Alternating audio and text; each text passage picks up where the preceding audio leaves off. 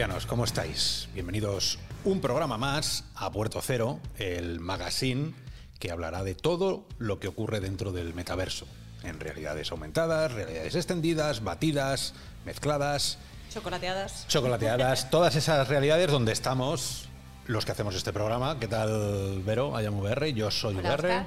¿Qué tal estás? Pues muy bien, mucho... ¿Cuánto tiempo, no? Que hacía dos semanas que no nos veíamos. Pues sí, la, la semana pasada no pudimos hacer Puerto Cero, pero tenemos muchas novedades. Han pasado muchas cosas, es verdad. Que Esto contaros. Que, qué sutil, qué sutil. Esto que está aquí se llaman las Oculus Quest 2, algo que, bueno, yo en particular, y lo voy a decir en voz alta y en abierto, creía que nunca iban a llegar por la pelea que tiene Facebook con Europa, Irlanda, privacidad, etcétera. Hicimos un programa el otro día de dos horas con el filósofo Naiko y con eh, Jesús, Jesús de, que es abogado, experto en datos. Tenéis por ahí el vídeo, buscarlo porque de verdad que es muy informativo. dejaremos en la descripción. Y yo pensaba que por esas razones. eh, eh, Sí, pues no llegar. tenía pinta, ¿verdad? Pero no, yo creo que no se, no se iban a arriesgar y así que gracias a Oculus para, por, por habernos tenido en cuenta, ¿no? Y porque hayan llegado aquí porque teníamos ganas de, de verlas, están sin abrir. Pero eso eh, seguramente para cuando veáis este vídeo, en realidad... Esto es regreso al futuro. Cuando Sí. veáis este vídeo, estas gafas ya Dark, estarán ¿no? Están- abiertas. esta es la versión futura, patada. Estamos pasada. grabando esto antes del directo que vamos a hacer eh, para enseñaros y compartir con vosotros cómo fue el abrir la caja. Yo estoy hablando ahora en pasado cuando estamos en el presente, pero estaremos en el futuro. Todo este lío se resolverá en unas horas. Bien, si quieres empezamos. Hablando de otras cosas. Hablando de otras cosas. Noticias que no son noticia, pero que hoy empezamos con una que sí que puede ser más noticia. Y es que las RTX han llegado al mercado y esto como hicimos, no hicimos podcast el otro día, esta es la RTX, eh, las 3080 famosas y 3090, bueno, pues la cosa es que hay problemas, hay muchos problemas con ella, los condensadores están dando que hablar, hay condensadores que van muy justos, los condensadores son esas cosas que están ahí arriba, que son como plateadas un poquito y que están a la derecha, bueno, pues por ahí hay unas cosas que son condensadores, eso se cargan de electricidad para luego soltarla, rectifican, hacen que, que la cosa funcione. Hay problemas con ellos, problemas de fabricación. Con lo cual la gente anda un poco desesperada, ha tenido que sacar Nvidia un driver que baja los relojes de todo para que vayan menos deprisa y que no se carguen tanto estas cosas. Esto otro día haremos un programa. Por cierto, la hora virtual regresa los domingos a las 8 en directo. Real o virtual va a ser una fiesta de directos. Eh, si Vais a es- estar todo el tiempo directos con todo nosotros. esto es como, como Ferreras en las está todo el día ahí metiendo caña. Bueno, pues nosotros vamos a estar ahí y hablaremos de esto. Pero bueno, Nvidia, lo dejamos. eh, han salido, todo no son problemas para Nvidia, también mejoran eh, algunos frame rates.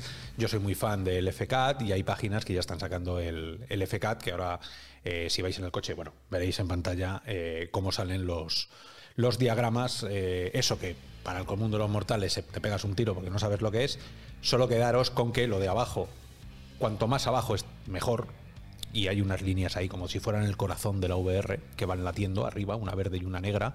Esa verde quiere decir que la 3080 es más deprisa, va más deprisa que la 2080 que está arriba. Y hay una distancia. Bueno, esto os lo pongo solo, solo, solo os voy a poner una para que os quede que va más deprisa. Pasamos y vamos a hablar de VR en sí. Una de las cosas que me han gustado a mí personalmente de estas dos últimas semanas es una aplicación. Si te digo, define la VR, así. Y te, y te voy a. es- esas super preguntas que te encantan de. De, de esta no me la de esperaba. esta no la esperaba. Para ti, ¿qué es la VR en, en- en una frase así? Para mí es una, lo primero que diría es que es simulación. Bien. Bien. Bien. Bien. Respuesta correcta. Una- Clic, clic. simulación de experiencias. ¿Qué es el daltonismo?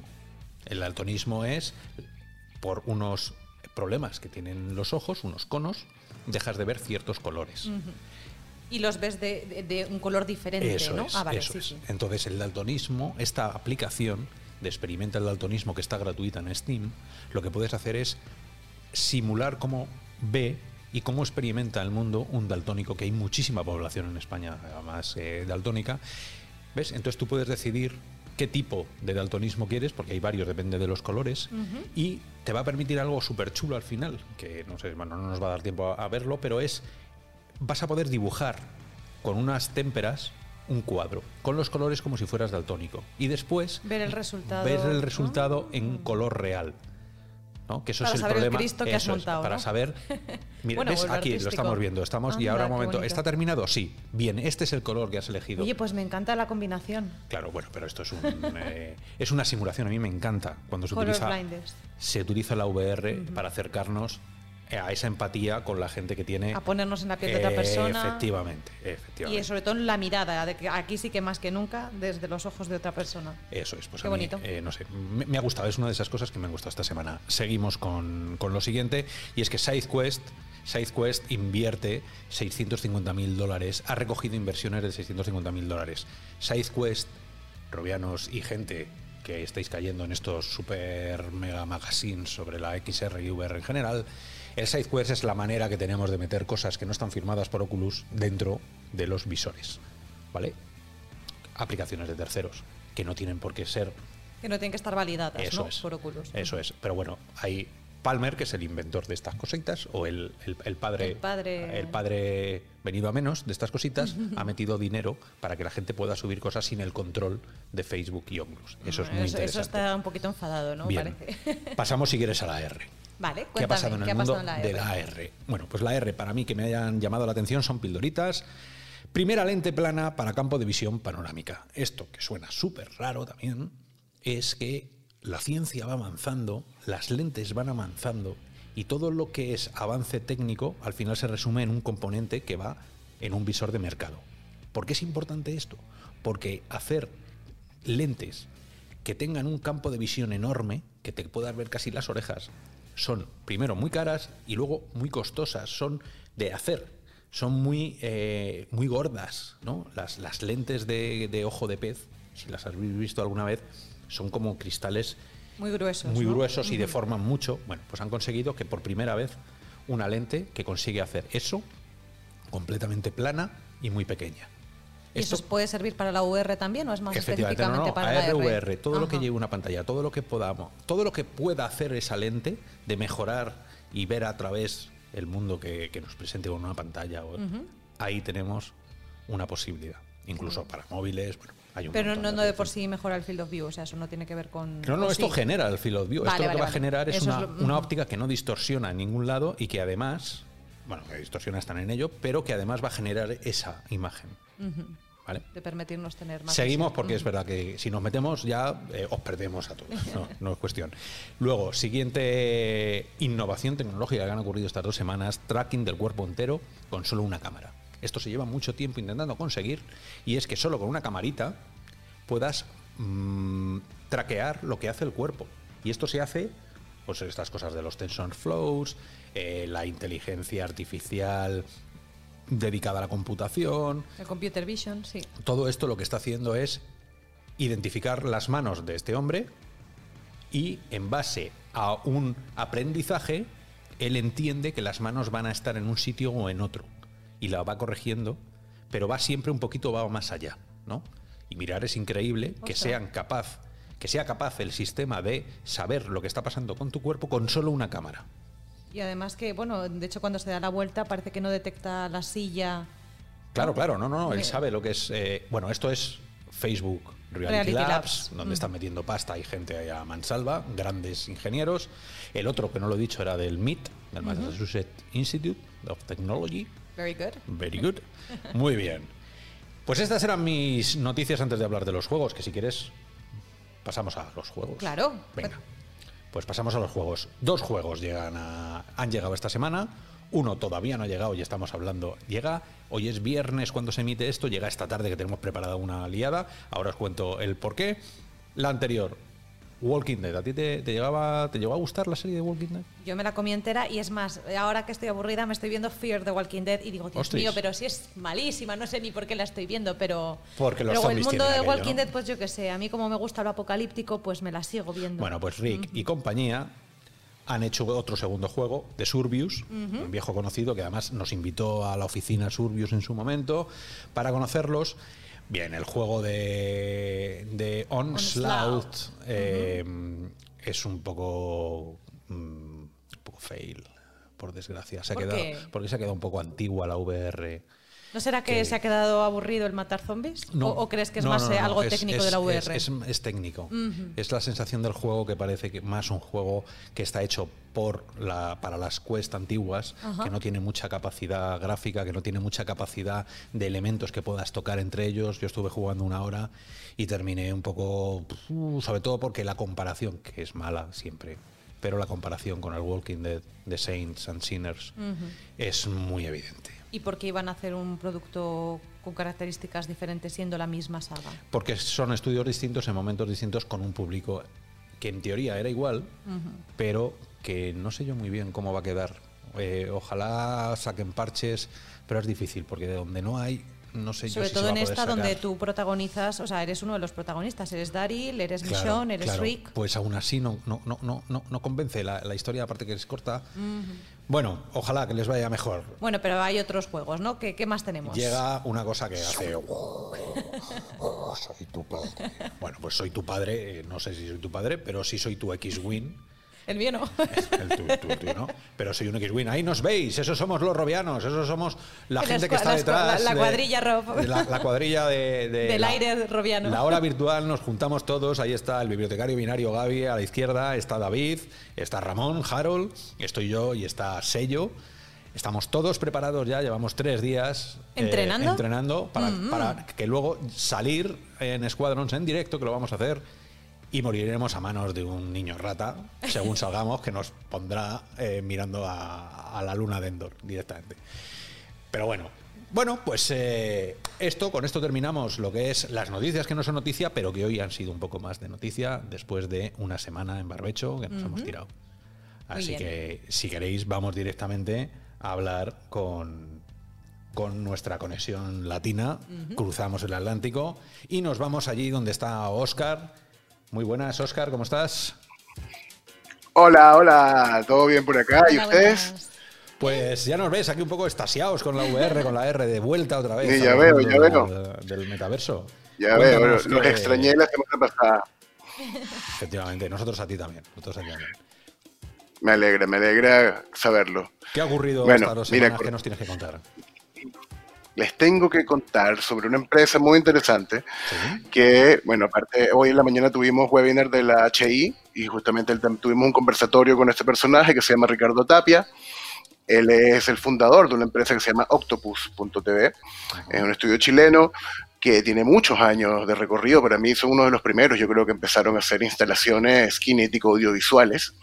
Como puedes ver aquí en el video, eh, han trabajado con marcas bastante importantes como Adidas, como Nike, eh, haciendo experiencias inmersivas con, y también con realidad virtual, ¿sabes? el uso de pantallas. eh, entonces, bueno, Ricardo es un profesional muy interesante, es uno de estos profesionales súper amplios, es un diseñador multimedia, es programador también, es artista musical, su esposa además es, es bailarina. Entonces integran toda la parte cinética que trabajan con Kinect y los espacios, ¿no? En este recorrido que ha hecho, digamos, eh, su propósito ha sido ampliar la visión de lo posible en todos sus proyectos y eso lo ha llevado a trabajar, como les decía, con marcas súper importantes, pero también a exponer en lugares interesantes como por ejemplo en el Sonar, allá en España, hace unos años, también estuvo en el Shanghai Interactive Forum, en MUTEC, y también estuvo en un Full Dome Festival en Taiwán,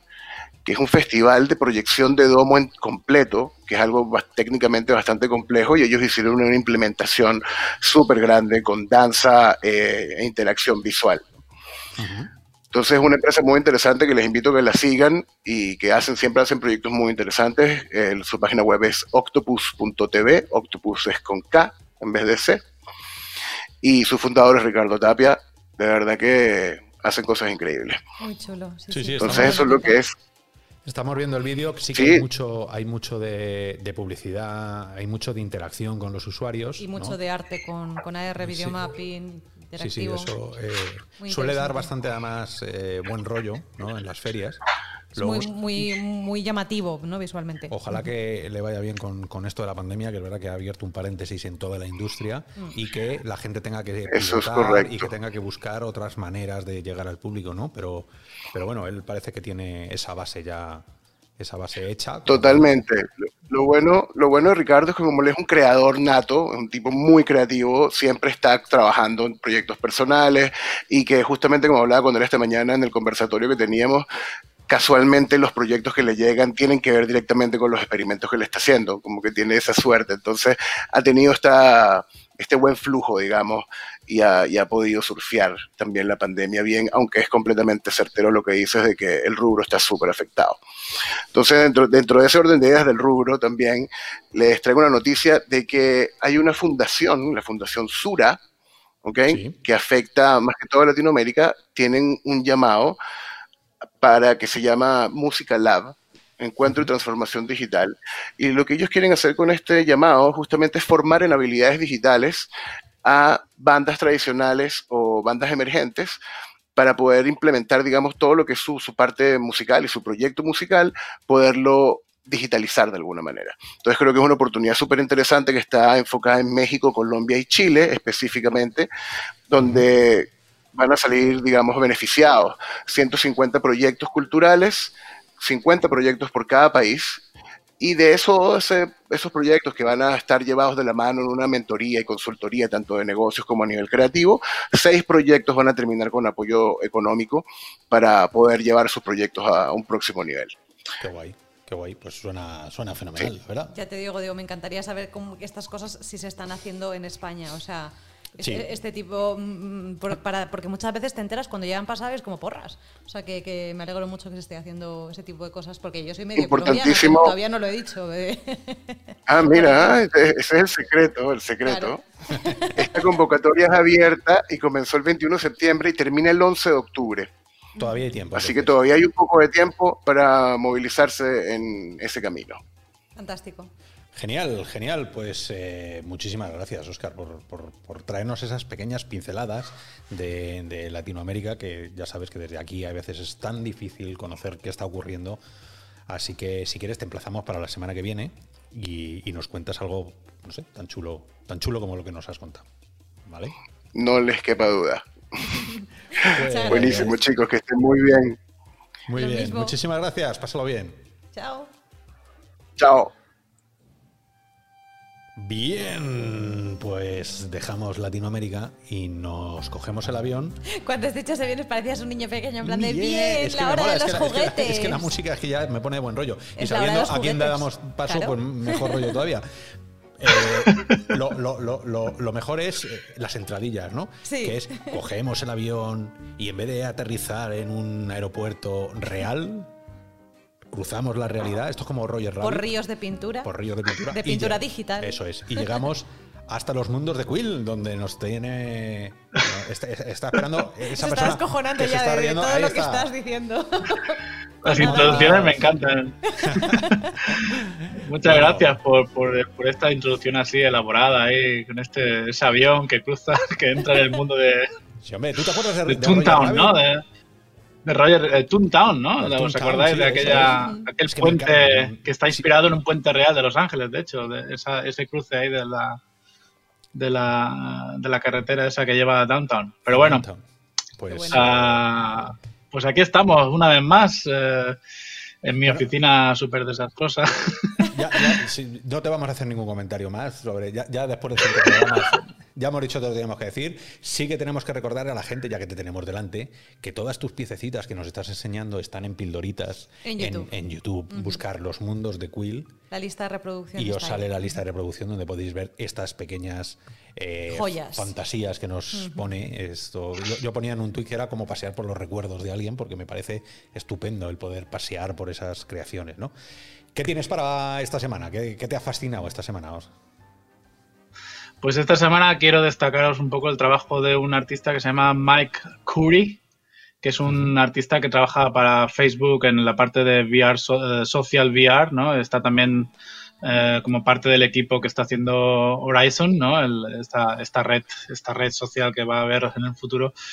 Y es un tío que viene de la pintura clásica, ya lo veréis ahora, eh, que aplica mogollón su, su, conocimiento de la pintura clásica a, Quill. Y ahora os voy a enseñar a ver si funciona esto, como siempre. No lo digas, porque siempre funciona. Basta que lo digas para que. Sí, funciona, bien. Siempre funciona. 5 de 5, 6 de 6 llevamos. Venga. Y el día que no lo digamos. Pues nada. ¿Perdona? Que el día que no digamos que a ver si funciona, seguro que es el día que falla. Es verdad, verdad, verdad. Un día lo vamos a, lo vamos a pinchar aquí el, el malpario. Algo va a pasar. Pero bueno, eh, pues mira, eh, me gusta mucho sobre todo lo que hizo en esta pieza porque, él, él, como digo, él es un enamorado del arte clásico y la pintura clásica. Él sabe pintar muy bien en, con técnicas tradicionales y supongo que sabéis qué cuadro es este, ¿no? ¿En qué está inspirado en este, este cuadro? Van Gogh está ahí... No este sé si cuadro está se ha Van Gogh, reproducido la- mucho en, en realidad virtual. Sí, ¿no? La noche estrellada de Van Gogh, ¿no? La noche estrellada. Es, es una Muy pasada. bien, muy bien, Jorge, muy bien. Nos está diciendo el cuadro y no voy a decir el cuadro que nos ha dicho. Luego, luego- luego- luego le tiro una taza desde aquí. Y, y bueno, pues fijaos lo bien reproducido que está todo el tema con trazos así muy, muy sueltos, con muchísima energía. El tío no tiene una manera de trabajar muy diferente a la que tengo yo, por ejemplo. Pero fíjate que también le mete todos estos detalles tan chulos como las palomitas que están ahí vivas, ahí haciendo sus cosas. Y si miramos un poquito más, Ahí está, ahí está. Nos encontramos a Van. Gogh, el mismo Van Gogh, pintando ese cuadro, ¿no? Pintando esa noche estrellada. ¿no? Ostras, ese detalle me ha encantado. O sea que incluso podemos meternos dentro de la habitación de Van Gogh y, y vemos su punto de vista, ¿no? Y vemos Es está ahí el mí, tío, eh, efectivamente pintando el cuadro Cada semana y vemos la habitación desde donde ha pintado el cuadro y la Wow. ventana desde, de- desde donde él veía la, la noche estrellada, ¿no? A mí este tipo de cosas es lo que me, lo que me alucina de- del arte en realidad virtual, ¿no? El, el- el tema de que estás inmerso en estas tres dimensiones, de, de- pero sin embargo está inspirado en una pintura clásica, ¿no? No, no, es genial. Incluso Ajá. educativa. eh, yo esto se lo pondría a mi hijo. eh, yo creo que. ¿Ves? Este tipo de cosas deberían estar en los colegios, o sea, en los museos. O sea, el Museo del Prado Claro. debería tener este tipo de, de- de actividades. Totalmente. Lo hablaremos, lo hablaremos con ellos porque se están perdiendo. Sí, ahí. sí, se están perdiendo una Es que maravilla. mira las, las hojitas, las flores, todo. Increíble. Y un ejemplo un poco más reciente de su trabajo, para también que se, se ve, esto no está inspirado en ninguna obra conocida, esto es simplemente para que veáis el, el estilo artístico que tiene este chico. Es muy, muy bueno porque se nota que, que- que controla mucho la pintura tradicional y sabe aplicarlo a, a la herramienta, ¿no? Y fijaos qué Con bonito con estos trazos La tan... luz, a, a mí lo que me, me encanta es cómo conseguís, y eso también va por ti, eh, los, la luz. ¿Cómo conseguís darle ese... ese- eh, no- ya no solo vida, es el dramatismo, Sí, del- de la dramatismo. sombra con la luz, porque eso es lo que nosotros... Yo, yo podría intentar pintar un coche, pero mm, ¿cómo lo iluminas? ¿Cómo haces los tonos? Porque los tonos al final, esto no es como en Real, ¿no? Que pones una luz.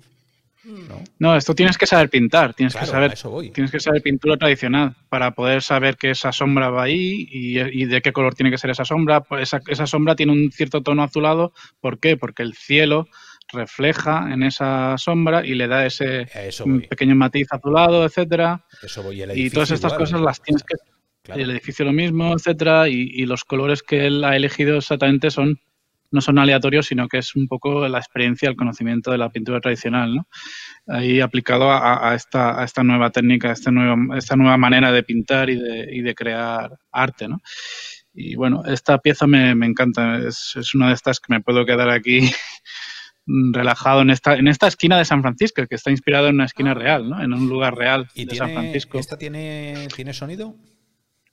Esta- Sí, tiene un sonido, pero Sí, no sé si sabemos lo... que es, que es difícil eh, meter. No, no, no, eh, es más para que la gente que, que nos está escuchando y la gente que está viendo el vídeo que sepan que todo lo que nos enseñas tiene vida propia, tiene, eh, tiene eh, sonidos, tiene audio, tiene un ambiente. Que por supuesto verlo en VR. mm, Claro, y hombre, que esto gana Si esto muchísimo. es bonito Mira así en esto. pantalla, o sea, es que en. VR es otro mundo y además solemos dejar en la descripción de los vídeos el link directo para, para que lo puedas ver desde tu visor y demás. Entonces, eh, para que lo tengáis en cuenta si no lo, si no lo sabíais.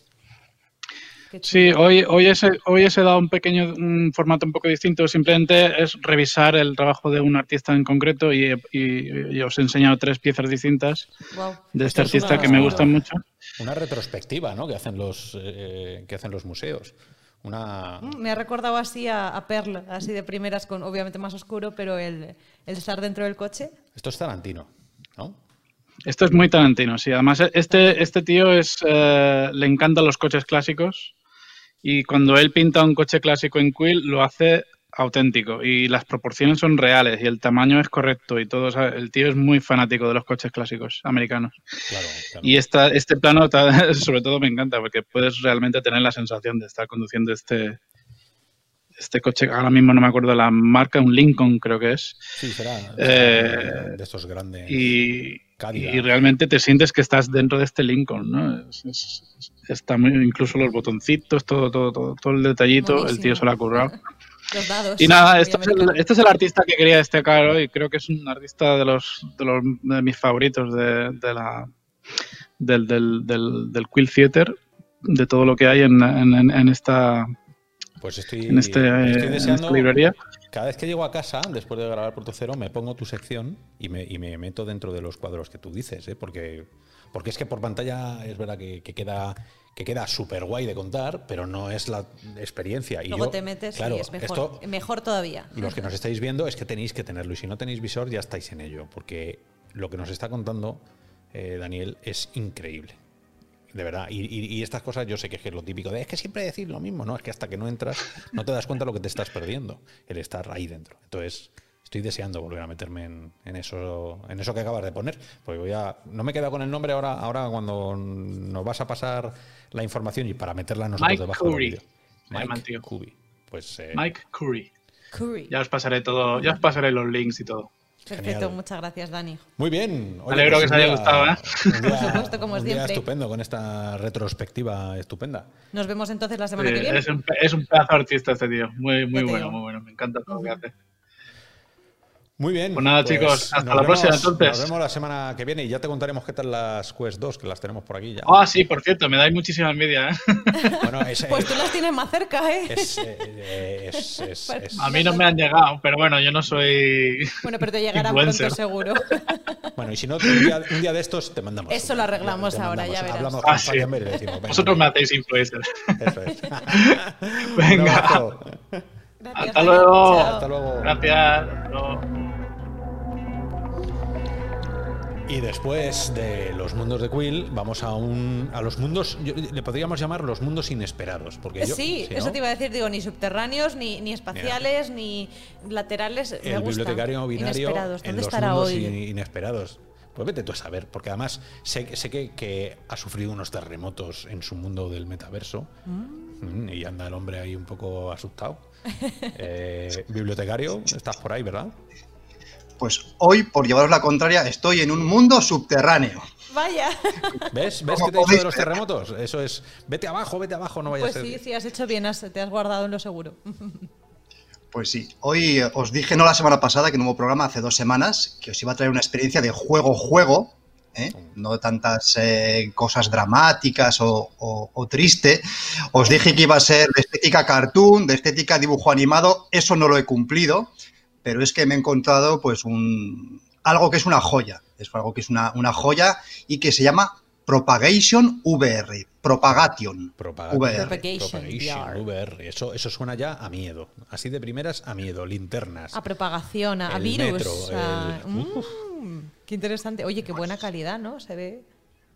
pues mira, esta es, esta es sobre todo la razón por la que he traído, que es la, la, la calidad de un, eh, de un pequeño juego que dura unos 45 minutos y que es gratuito, gratis. Ostras. ¿eh? Pero esto es porque tú hablas con ellos, ¿no? Tú todas las semanas hablas con ellos y le dicen, póngalo gratuito solo la semana que hablo yo, porque son juegazos. La mayoría de las cosas que traes molan mucho. Siempre son joyas. No me creo. Luego yo me paso horas y no encuentro nada gratis.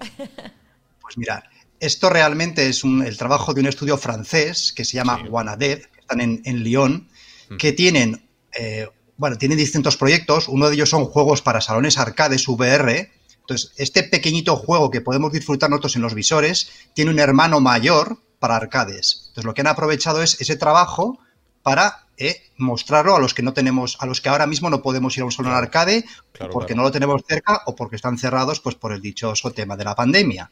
¿eh? Entonces tiene truco. O sea, no, claro, un, un tiene, a mí, a mí me parece maravilloso. Mucho, mucho. Me parece una muy buena estrategia. Bien, bien. Vale, vale, estoy yo pensando que pues he hecho esto. Esto es una burrada. Ah, pues, esto, esto, me lo encontré yo en, en Steam, que es donde lo, lo, podéis descargar el pasado viernes, hace una semana, y me lo he encontrado yo y bastante gente. La verdad es que está siendo un éxito. En los primeros tres días se lo ha descargado más de 20.000 personas. Ostras. Toma. Bueno, también muy a cuento para este mes, ¿verdad? Que empezamos octubre para Halloween. Hay que hacer un especial de Halloween de las experiencias más terroríficas No, de, pues de yo, cada yo uno. me lo hago encima, yo soy muy cagueta. Yo también, por eso, Yo estaba viendo- por la gente que se divierta con nosotros. Estaba viendo al bibliotecario y digo. Hoy ¿Tú pudiste eh, jugar los luz. 45 minutos, eh, Gaby? Sí, porque mirar, este proyecto es tiene todo en contra para que no tenga, para que no nos llame la atención. Es otro juego de oleadas en el que estamos situados en el centro, en un solo escenario, es de matar zombies, infectados, mutantes, es decir, no es nada que no hayamos visto antes. Pero, ¿qué tiene de especial? Lo primero, visualmente llama la atención. Es, eh, tiene una calidad, tiene una calidad triple A. ¿eh? Pero es que de sonido, el apartado sonoro está también muy bien cuidado. La música, los ruidos, si tienes unos buenos cascos, intuyes por dónde te va a venir el siguiente, el siguiente monstruo. Hay unas pocas voces de unos soldados en inglés, pero también son, son unas, buenas, unas buenas voces.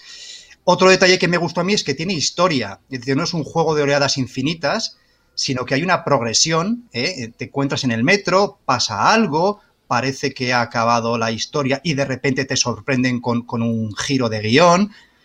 Mm, Digamos que matas al monstruo final, pero no, es un falso final. Es decir, Mm. tiene, tiene progresión. Tiene, tiene progresión.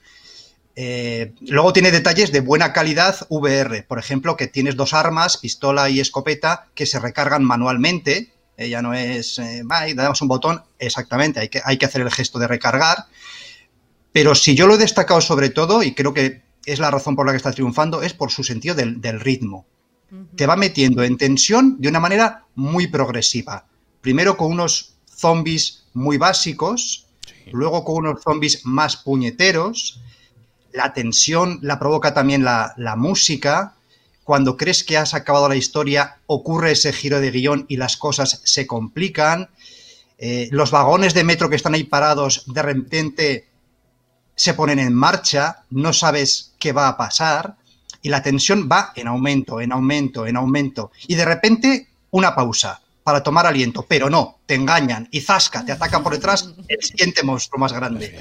Y realmente, Me están dando re- miedo. realmente Calla, que me- acabas, acabas con el corazón eh, eh, en la boca. Pues menos y que esto lo he jugado 45, ¿no? Menos eh, Bueno, 45 minutos, nivel fácil. Nivel Ah, fácil. Hay cuatro niveles de dificultad, que yo solo he probado el primero, el más fácil.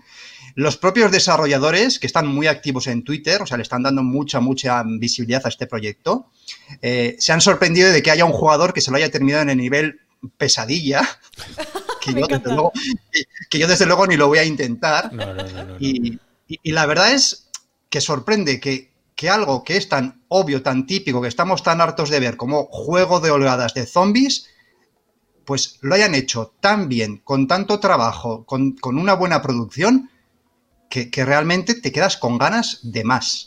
Muy bien, pues. De Francia, oye, Súper interesante. Un gran juego, ya te digo. Luego. Yo voy igual- a intentarlo. Te digo igual que, que le digo a, a- a Daniel Peisé. Bueno, ¿está, está disponible en todas las plataformas? Perdón, que se... Eh, Está, está en Steam, Ajá. con lo cual pues, se puede jugar con visores de PC, con Quest a través de Link, eh, pues bueno, me- menos en PlayStation VR, en el resto. Muy bien. fantástico. Pues lo mismo que le decía a Daniel Peisé, cada vez que terminamos las secciones y yo llego a casa, me hago y me pruebo todo lo que vosotros decís. Porque, Nos ponéis deberes. Sí, sí, es que mola mucho, es que de verdad. Y luego se lo dices a la gente. También toda tu sección está parcelada en Eso pequeños vídeos para que la gente pueda visitar las mazmorras del bibliotecario binario de manera independiente sin tener que pasar por todo el podcast si quiere enviárselo a un amigo. ¿no? que es lo que hago yo. Cuando veo algo, todo lo que tú dices y todo lo que hace Dani, eh, todo esto directamente para allá. Porque es, eh, tiene muchísima calidad y es una pena que luego la gente no lo sepa. ¿no? Y bueno, y lo que no, los que no lo sepáis, eh, el bibliotecario binario tiene Twitter y muchas veces durante la semana desvela pistas de sobre lo que va a hablar. Eso y que es, me parece buenísimo. Así que a los que no lo hagáis, pues seguidlo porque así os enteráis un poquito antes El de qué va a es ir. bibliotecario binario, ¿no? Sí, pero no sé si es con una barra baja entre medias o no sé. O si es biblio Lo- lo- binario. Lo pondremos Lo en ponemos en, el, lo ponemos en YouTube, lo ponemos en YouTube en, el- ponemos en en el YouTube. texto. Perfecto. Lo ponemos en YouTube. Bueno, pues, muchas gracias, Gaby. Muchísimas gracias, eh, Gaby. Nos vemos, nos vemos de aquí a en siete días. Bueno, en siete días no, yo te quiero mañana metido en un X-Win. Lo sé, lo sé, lo sé, lo sé. Bueno, mañana no, que lo estamos grabando. Esta misma tarde, en unas horas, estamos metidos, este hombre y yo, eh, salvando la galaxia junto con los cuatro compis de la hora virtual. Muy bien, muy, Muy bien. bien. Yo os estaré viendo desde el chat. Chao, Gaby. Venga, Hasta luego, adiós. hasta luego. Bueno, una semana más. Llegamos entonces el final que viene precedido de ese momento teatro, cultura, mm, Entretenimiento. entretenimiento artístico que tiene la VR con la madriguera. Vero, cuéntanos, ¿qué eh, tienes reservado para hoy? Pues bueno, la verdad es que eh, una cosa que, digamos, antes que de empezar como directamente con la sección, aunque tenga que ver, es que eh, si tuvieras que destacar algo bueno que ha tenido la pandemia para los usuarios de la VR, ¿qué dirías que es? Eh, Te devuelvo la pregunta. la- el socializar, el ponerse el visor y buscar otra gente, ¿no? Y, y contactar con la gente que no puedes quedar.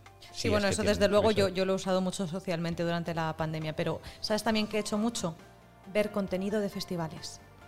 Y es que yo este año, antes de la pandemia, tenía ya previsto eh, reservarme dinerito y tal para poder ir a festivales, a Cannes, a Tribeca, tal, obviamente los que pudiera permitirme, para ver experiencias de VR que no se podían ver en otra parte, porque es que es Eso así, o sea, muchas veces estos festivales eh, solamente se podían ver las experiencias de VR tan chulas que tienen si estabas allí en el festival. Y gracias a la pandemia las han, han hecho lo que para mí debería ser la regla a partir de ahora. Y es recompensar a la gente que ya tiene visores y que puedan ver de forma gratuita, aunque fuera por tiempo limitado, las experiencias que se están exhibiendo en esos festivales. Porque quién mejor que ya tiene un casco como para apreciar esas novedades y demás. ¿no? Entonces, en ese sentido, eh, una de las eh, cositas que os quería contar hoy era pues eh, lo- tres, tres eh, experiencias que he visto en el Festival de Vancouver. Es un festival internacional que tiene una parte también llamada Immersed y que tienen una serie de experiencias disponibles hasta el 7 de octubre y que se pueden disfrutar como al de mayoría de festivales en varias plataformas. Por ejemplo, Oculus TV, Museum of Other Realities, Amaze, Beer, Little Stars y YouTube 360. Esto viene a la gente que a lo mejor eh, ha llegado por curiosidad, todavía no tiene un, casco de realidad virtual. eh, nunca va a ser tan guay verlo en un vídeo de YouTube 360, pero bueno, es una forma por lo menos de que os hagáis una idea de si os podría interesar y luego ya ponéroslo en el casco y, a ver qué tal, ¿no? Pero bueno, eh, a ver, un poquito eh, deciros que eh, respecto al ya en concreto, lo que he probado, no sé si te ha pasado alguna vez, Oscar, que...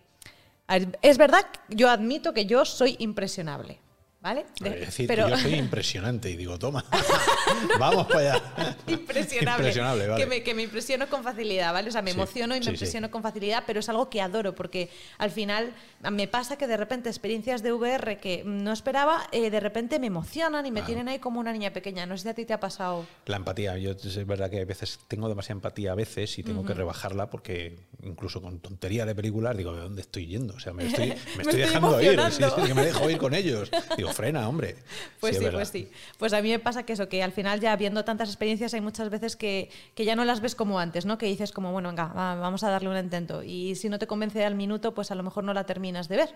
Y hay otras que de repente no esperabas que te fueran a llamar la atención y te la llaman. Entonces a mí me ha pasado que yo nunca había visto un vídeo 360, bueno, un vídeo 180 en este caso, porque estos han sido mucho 180, estereoscópico. Para los que no lo sepáis, estereoscópico quiere decir que lo vemos con relieve, con profundidad.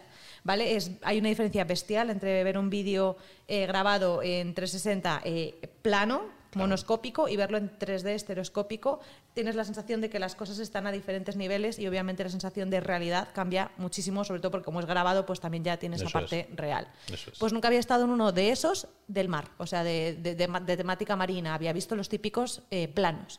Y de repente eh, estuve probando em, uno que se llama Ecosphere, que ya había sacado otras experiencias antes de Kenia y de con los elefantes y demás, y esta en concreto se llama Rayan Pat y es de una serie de eh, corales eh, con, con las mantas rayas gigantes. Bueno, Mm, de verdad que eh, es, es un documental, ¿vale? Es bastante, bastante largo, tiene un montón de, de entrevistas y de momentos, pero sobre todo el momento de las rayas y de los corales. Eh, mm, Impresiona, ¿no? a, a- a ver, como digo, yo soy impresionable, pero es que aparte de que son gigantescas, es que te, pa- te pasan muy cerca.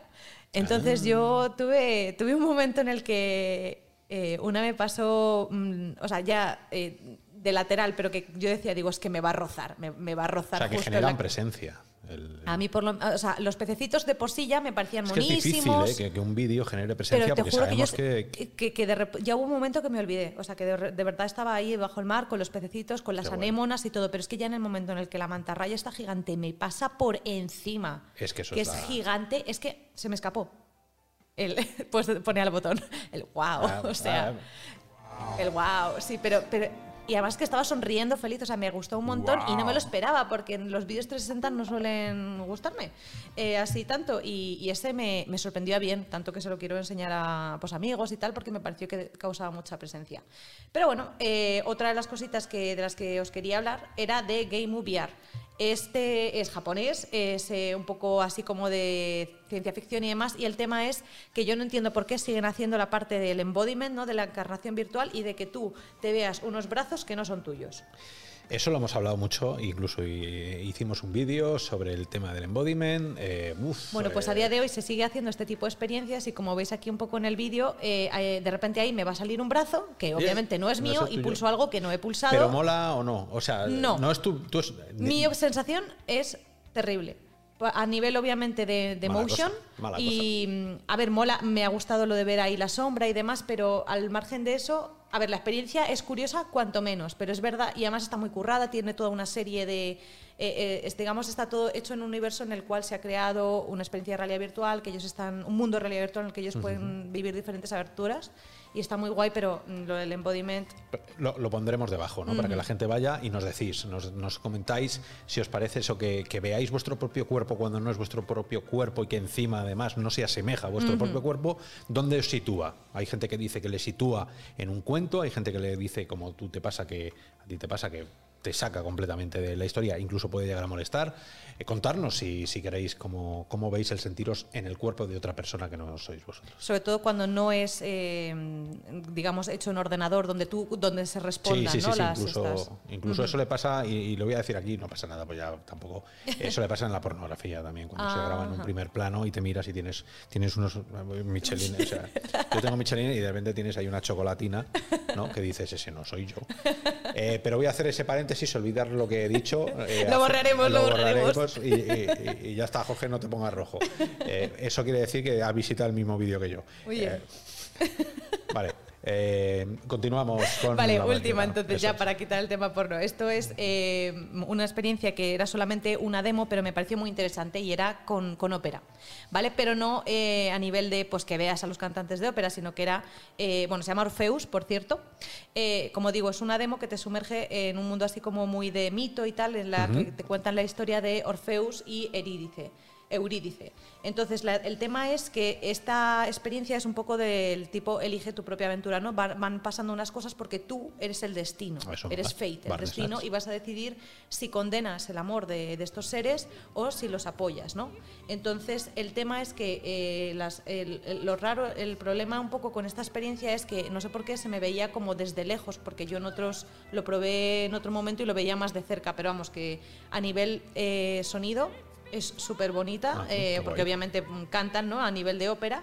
Y el tema es que tú puedes, con estas narrativas gamificadas y con una música dinámica, eh, ir marcando ciertas elecciones. Entonces me parece que cuando lo terminen de hacer va a estar muy chulo, eh, sobre todo por la parte esa de la historia, la ópera y la interactiva. Entonces me parece una propuesta muy interesante para seguirle al ojo. Pues súper interesante la madriguera de hoy. Anda que no caben cosas en la madriguera. Mm. Uy, un montón. Te dejen tener un palacio ahí debajo. Bueno, pues. Un desastre. Pero súper interesante. Eh, Ro- Robianos Puerto Cero, una vez más, una semana más, contándoos cosas que seguramente nadie os cuente, porque yo luego lo que contamos aquí, salvo alguna noticia así muy grande, este tipo de historias y este tipo lo que viene el bibliotecario, lo que descubre Dani, lo que nos cuentas tú del arte, normalmente no está en ningún otro magazine. La ge- creo que es- tiene un valor grandísimo el- el- el- la comunicación Ojalá- ojalá que estáis más, haciendo de a través de, sí. de Puerto Cero, hablar a la gente y decirle que en la realidad virtual caben muchísimas más cosas, además de los juegos, hay mucha cultura y mucho arte. L, arte. Bueno, pues desde nuestra esquina madriguera. del, sí, del metaverso. Eh, muchísimas gracias, Jorge, por estar ahí metiendo los vídeos y haciendo que todo funcione. Muchas gracias, Vero. Muchas gracias, Oscar. Y ahora eh, vamos a terminar el directo y nos vamos a lanzar a abrir una caja que tenemos aquí con las Oculus, que lo haremos en directo. Y mañana nos contáis qué os ha parecido, porque yo ya no sé si esto iba antes, después del directo, tal, como sea, escribirnos. y no os perdáis las secciones por separado que iremos soltando a lo largo de la semana que viene. Súper importante. Un abrazo a todos, Robianos. Nos vemos. Hasta luego.